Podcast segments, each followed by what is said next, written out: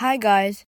So recently, somewhere in Ontario, a family got fined $800 for rollerbla- for rollerblading outside in some park. So during these times, people are forced to stay home and if you don't, you're sort of bad. And you'll probably get fined like this guy.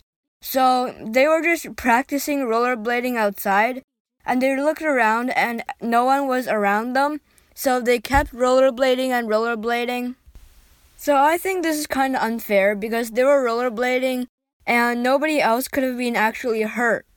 But by all means, for your own safety and the safety of others, you just gotta stay home. Whether it's for just for fun or for exercise, try your best to stay home. And if you have to go to grocery shopping, send like one person. Bye.